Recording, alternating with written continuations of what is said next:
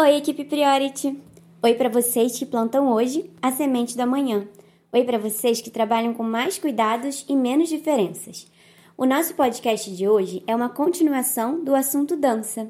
Vamos passar algumas dicas para vocês e no final do podcast temos a participação de alguém expert no assunto.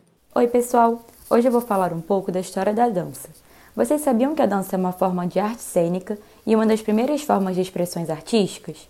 A história da dança é difícil de ser traçada, porque o ato de dançar raramente deixa vestígios históricos como monumentos ou pinturas. A dança começou sendo utilizada como forma de ritual religioso, como a dança da chuva, e suas primeiras manifestações podem ter se originado da necessidade humana de cooperar para sobreviver. Além disso, estudos recentes encontraram genes prevalentes em dançarinos profissionais associados à boa comunicação social.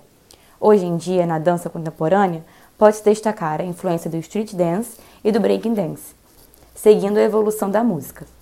Hoje, na sociedade globalizada, a dança é dotada de uma variedade imensa de influências culturais e estilísticas.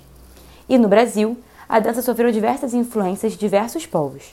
Os indígenas contribuíram com suas danças ritualísticas primitivas e os jesuítas trouxeram a tradição da performance teatral. Hoje, o Brasil conta com inúmeros estilos de dança, trazidos do exterior e mesclado com tendências rítmicas nacionais. Destaques são o samba, o forró, o chachachá, a gafieira, o axé e o bolero. Às vezes, quando pensamos em aula de dança, vem pensamentos como eu não sei dançar direito, não levo jeito, meu corpo não é para dança ou dança é só para meninas. Isso pode estar relacionado com a associação que as pessoas fazem com o balé. E as aulas de balé clássico podem sim ser mais rígidas, mas existem diversos outros tipos de modalidades. Então, não é necessário um padrão de corpo específico, nem talento ou dom.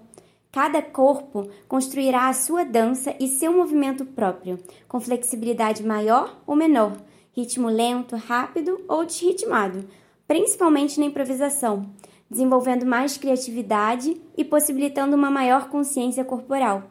Sendo assim, a dança pode influenciar na construção da identidade, proporcionando o contato e a relação do indivíduo com o seu próprio corpo, com o corpo do outro e com o ambiente. Além disso, ela convida a experimentarmos outros sentidos, como o tato, a audição e a propriocepção, tirando o foco da visão, que é tão estimulada em nosso dia a dia. E para encerrar o nosso podcast de hoje, temos uma participação muito especial, falando um pouco dos benefícios da prática da dança. Vamos ouvir? Bom, a primeira coisa que eu acho interessante falar é que a dança é uma é uma arte, né, mas é uma atividade que, no meu ver, na minha prática, se propõe a colocar o corpo como protagonista da experiência. Então, é, levar a atenção para o corpo, ter ali um espaço, ter nesse momento da terapia, né, nesse momento dessa atividade, dessa aula, ter um espaço para colocar o corpo em experiência, em experimentação, ter um espaço e um tempo para se dedicar a esse corpo. E aí, quando eu falo em corpo, é, eu sempre gosto de falar que foi é algo que me marca muito na minha trajetória e que às vezes algumas pessoas não conhecem, que é essa palavra que é um conceito chamado corporeidade, que é a compreensão de que o nosso corpo é o atravessamento de várias camadas, né, que, que são integradas e que estão sempre se comunicando.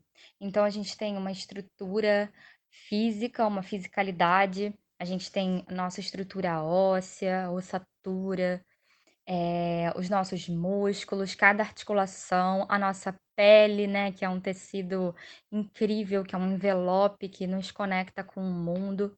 A gente tem no nossos pensamentos, a parte mental, toda a parte emocional e a parte sensorial.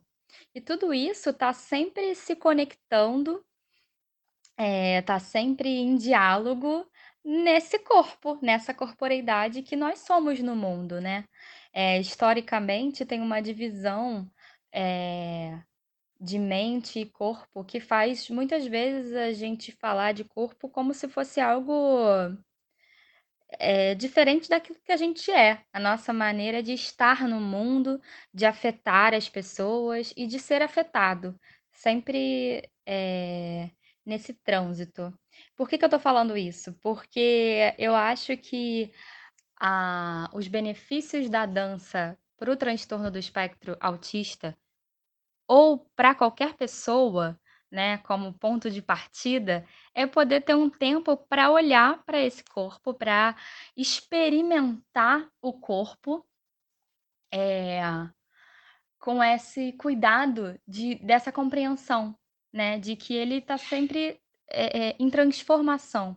Então, assim como a criança é, se desenvolve é, experimentando a si mesma e ao seu corpo, né? A criança vai ali tentando, tentando ficar de pé, em cada, em cada progressão de movimento que ela vivencia no seu desenvolvimento, ela vai se experimentando, né? Ela, aquela coisa de tocar o dedo na tomada e levar o choque, e aí descobrir que aquilo ali machuca. E é nessa experimentação corporal mesmo que a criança vai se desenvolvendo. E na verdade, a gente continua assim, mas muitas vezes a gente se esquece.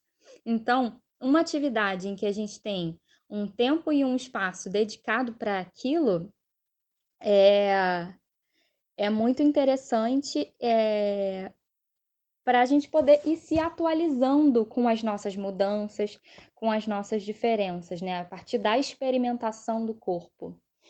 E aí, na, na prática que eu que eu proponho, né, com, com as minhas experiências e que eu que eu acredito, eu acho que a eu vejo que a dança é uma um atravessamento também dessas camadas, né? Tem algumas diretrizes que eu poderia falar aqui. Então, eu acho que uma das primeiras coisas é olhar para essa parte motora, para essa parte é, do movimento. Então, o que, que é o movimento? Como é que as minhas articulações se organizam? É, como que eu sinto os movimentos das minhas partes do corpo, das minhas articulações? Como que eles funcionam de uma maneira isolada e como é que eles podem se mover de uma maneira integrada, né? O meu corpo faz parte de um todo.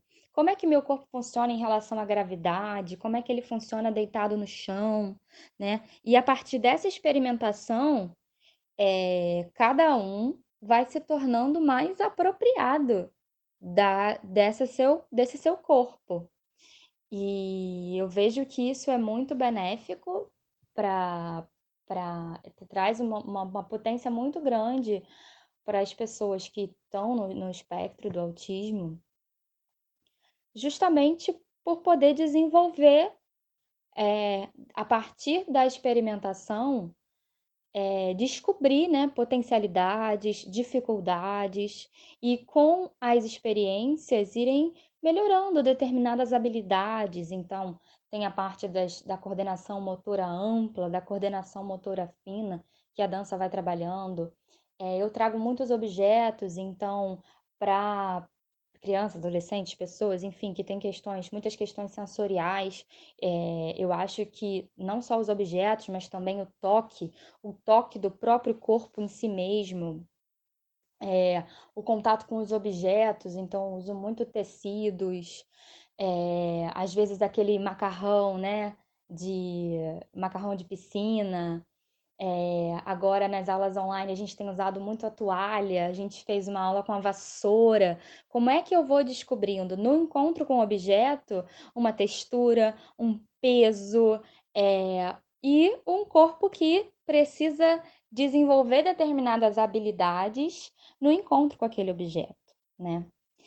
E aí, eu não sei se está ficando muito longo o meu áudio, mas é, eu acho que eu tenho um gancho para falar agora sobre algo que eu acho que é fundamental, que é, além de trabalhar esses aspectos que talvez sejam mais objetivos, então, habilidades motoras, de coordenação motora, de coordenação motora fina, ampla, é, a relação que isso tem com o ritmo, devagar, o rápido, é, com a força, a força que eu emprego no meu movimento, como que eu uso esse tônus, como que esse tônus precisa se modular dependendo do que eu vou fazer, dependendo da atividade, dependendo do objeto que eu estou utilizando. É, todos esses aspectos, a relação com o espaço, né? Como é que o meu corpo pode ficar grande, pode ficar pequeno. Todos esses são aspectos que eu vejo que são é, mais objetivos e que são habilidades que a gente trabalha na nossa vida, né? Quando você vai se apressar, quando eu preciso me apressar para chegar em algum lugar, quando eu preciso reconhecer um chão diferente que está na rua, é, enfim.